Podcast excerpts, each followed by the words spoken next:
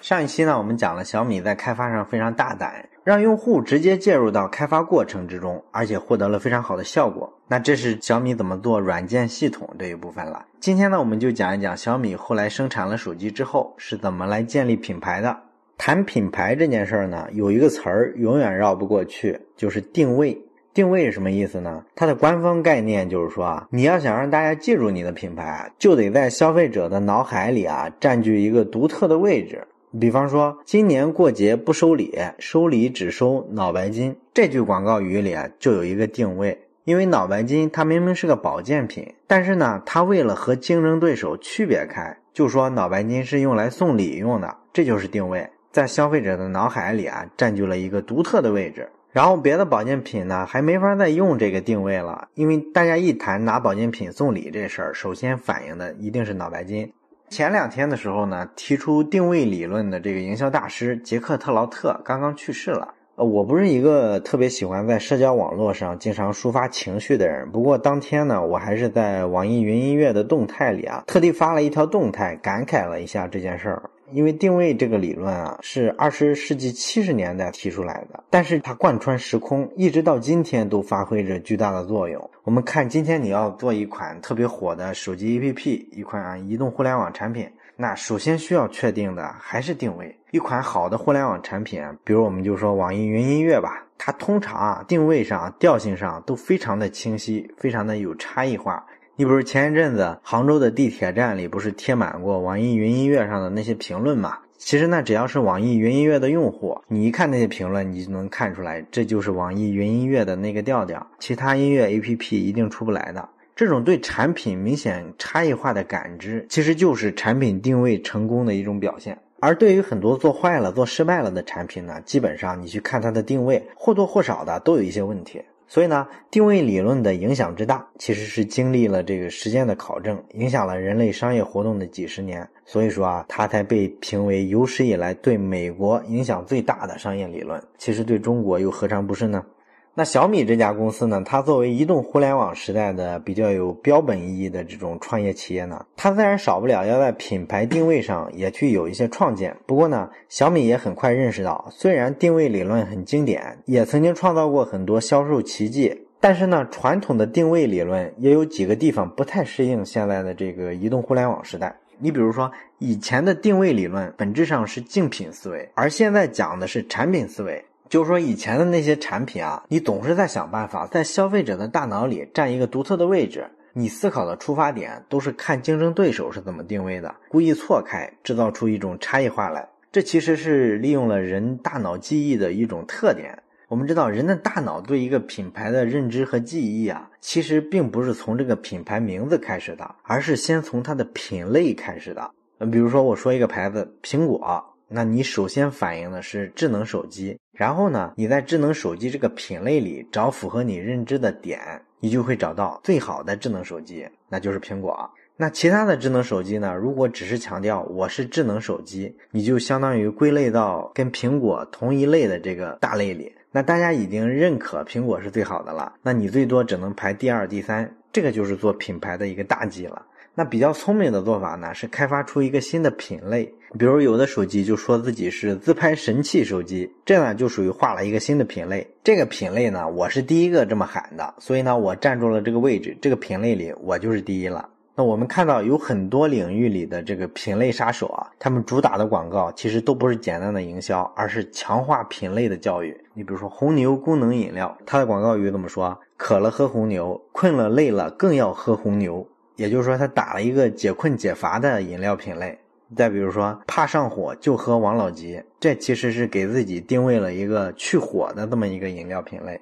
所以你看，这种思考模式呢，是利用了人脑记忆的一个特点，所以还是非常有效的。不过呢，这种思考模式终归是盯着对手出牌嘛，他还是忽略了消费者。你光考虑怎么和对手差异化了，你有没有想过，你真能给消费者提供什么差异化的服务吗？我们就说脑白金这条广告，收礼只收脑白金。你把保健品定位成礼品了，和竞争对手有了品类上的区分。那你站在消费者的角度上来说，你的保健品跟其他的保健品有什么本质区别吗？其实没有。而且保健品这种东西出来一个产品，活两年就没了，根本无法持续。为什么呢？根本原因是产品不行啊，因为保健品就是个生造出来的概念嘛，它是在药品和食品中间的夹缝里活着的。说自己是药品，他不敢这么喊，国家会查他，他也没有治病的功能。说自己是食品呢，它价格又明显卖的太贵，不会有人买单。你像美国的 FDA，也就是美国食品药品管理局，他们就明确说了，保健品啊不准虚假宣传，你的保健品啊不允许你在广告或者是包装盒上写任何关于治疗效果的表述，不然坚决打击。不过呢，我们国内的执法环境松一些，所以呢，几乎所有的保健品都在打擦边球，说什么治高血压呀、治失眠啊、治脱发啊，基本都是扯。吃这东西除了浪费钱，其他的好处几乎可以忽略不计。所以你广告喊得再好，你有从服务消费者这个角度考虑过吗？但是这些事儿在互联网时代就不一样了。移动互联网呢，对用户体验的这种推崇啊，推到了一个无以复加的地步。产品不管怎么定位呢，可能挨不住的，你也要参考竞争对手。但是根本上来说啊，你能不能成，取决于你对于用户价值点的大小。就像小米，它做的定位呢，也是开创了一个新品类，叫互联网手机。这个定位呢，跟中华酷联这些国产品牌啊，就区分开了。他们都是智能手机，跟在苹果、三星屁股后面。那互联网手机呢，是一个新的东西。而且呢，从用户角度来看，小米确实把互联网思维引进了这个手机产品上。所以呢，这个手机你拿到之后，你会发现不仅仅是个噱头。咱们前面也说了，人家手机系统的开发阶段，用户就参与进去了嘛，用户体验是很惊艳的，所以呢，用户真的能感受到这家手机厂商跟其他的手机厂商明显不一样，明显是一种互联网化的视角在解决问题。那当年小米手机刚出来的时候，跟其他手机的感觉确实是完全不一样，你会感觉到是不一样的物种。当然了，我没有用过最早的小米手机哈，后来曾经买过一款小米手机，你确实会发现它有些让你眼前一亮的细节。你比如说咱们手机桌面啊，经常因为各种应用的删除啊，弄得特别乱。一般的手机呢，就是提供一个手动对齐的功能，就是说呢，你把其他页面上的应用用手指头按住，然后往另一个页面上拖拽。然后这样拖拽过来之后，手工把它排列整齐。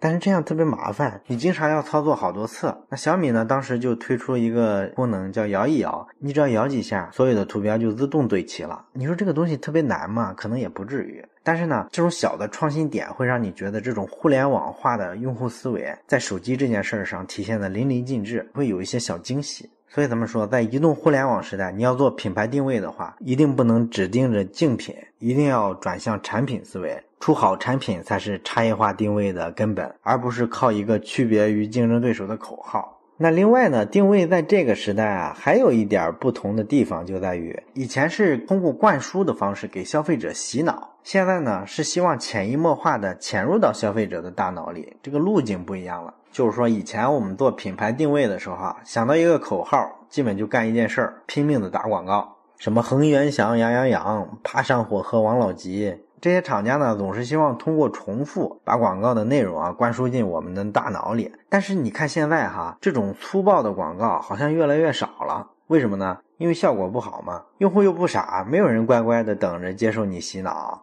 尤其是今天市场竞争太激烈了，竞争一激烈就会导致产品同质化。你能做的，你的对手也能做到。所以你想靠抖机灵想一句话把你和竞争对手区分开，完了大量砸钱做广告，这招基本不灵了呀。凡是这么干的都会被用户抵制。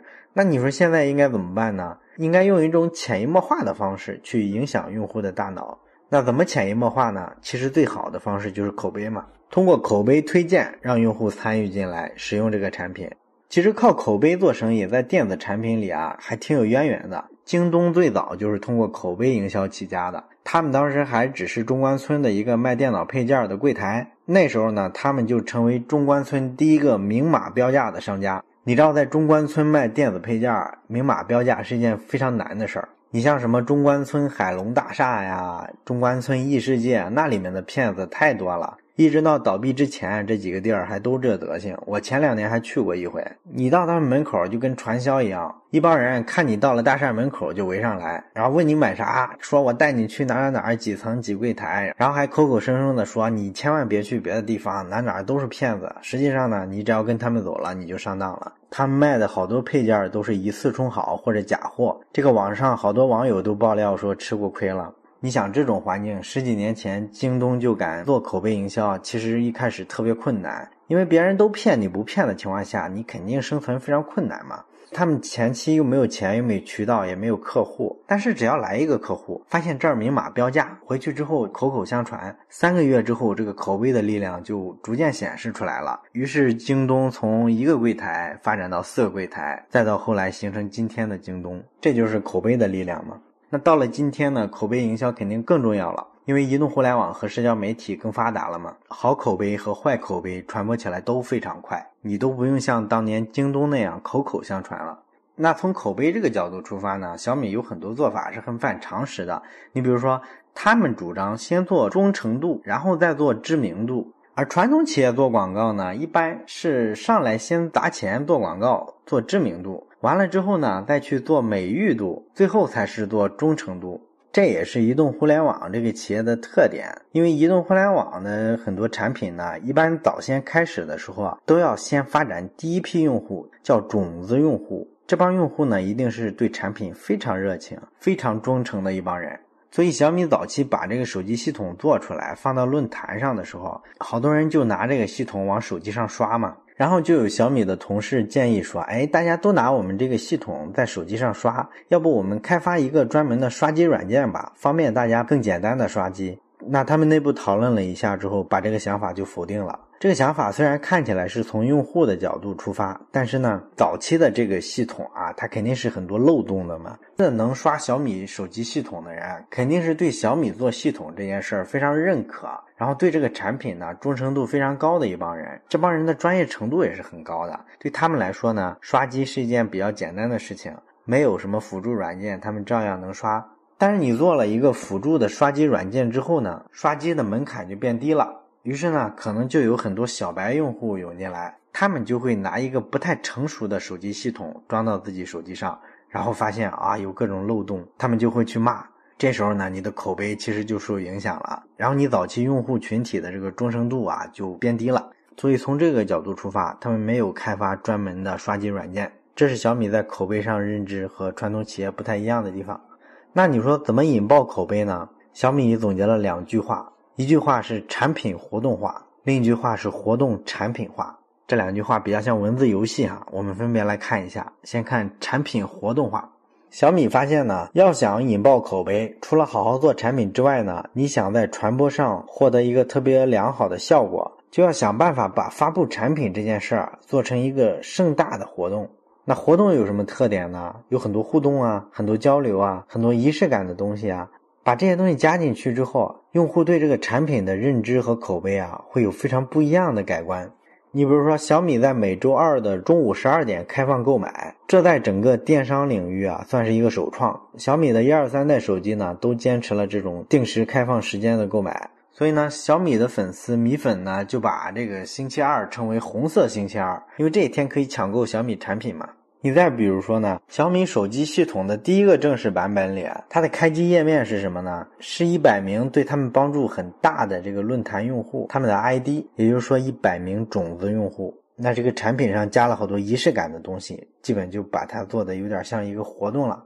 那后来呢？小米手机系统每周都要做一次升级，一次更新嘛。那升级完了之后呢，他们会发一些消息，引导用户啊去微博上炫耀一下，分享这个最新版本的体验。那这些引导他们分享的这些设计呢，其实也是在把一个产品啊向活动的方向去引导。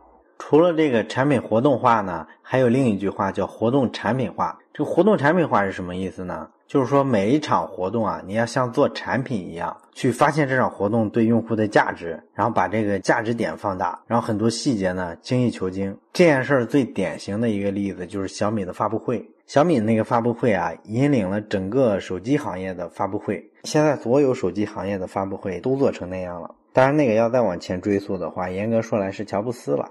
那小米就发现办这样一场剧场式的发布会，其实是跟做产品一样，你要站在用户角度去考虑。比如说舞台一定要简洁，一般来说一块黑幕布加上一张 LED 的屏就够了。这个是从用户的视觉感受出发，太花了会干扰用户视觉的中心。然后现场的座椅应该是统一的，毕竟大家都是来听产品的，不是来摆谱的。不要像有的发布会一样，最前面半排是吧，是领导坐的，所以搞成沙发啊，跟后面都不一样，后面的用户看了也不舒服，是吧？那发布会的时长呢，不要超过九十分钟，因为听众的这个疲劳感啊，它有一个上限，上限基本就是在一个半小时。你超了这个时间之后啊，大家兴奋劲儿都过了，会感到特别疲劳，效果就特别不好。那场外呢，要设计一些互动的环节，这样有些观众他来的早啊，可以在场外做一些互动。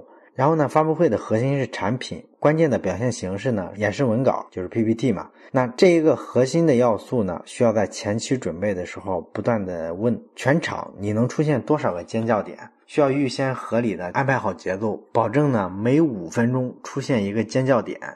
你看他这些对这个发布会的整个这个流程的把控啊，基本就跟做一个产品一样嘛，站在用户的角度去想各种需求。怎么让你觉得兴奋？从头到尾的一直觉得惊艳，不烦不闷不困。当然了，讲到这个活动产品化这个地方，我还是想多说一句。我觉得呢，这个产品化这个词儿是个好词儿。参与感这本书啊，其实就是一个内容产品化特别好的一个例子。因为这本书写法上呢，没有写特别多的故事细节。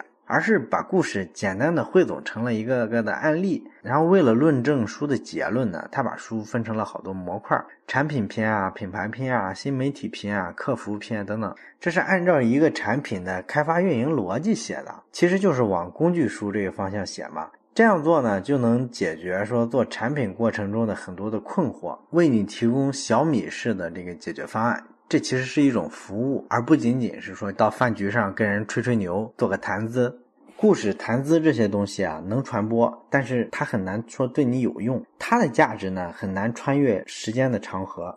最后我说一点啊，我做老马上书房这个说书的节目啊，其实也是一种内容产品化的思路。其实我们只要经常上网的，都知道什么样的东西能获得流量。无非是一些舆论热点的争议啊，打打色情擦边球段子，要不呢就整点民族主义的东西、女权主义的东西，或者再来个标题党，这些都能获得流量。但是呢，我还是一直在想，我要做一个好的内容，不管它是公众号还是一个节目，我想把它做成一件价值能够穿越时间的东西。那其实只有一个方向，就是做一些对别人有价值的服务。你比如现在的时间碎片化，以后呢节奏会越来越快。那我读了书，提取出书的精华来讲给你听，你就知道了这本书讲的是什么，可能对你有所启发，你就不用去读了，这就帮你省了时间。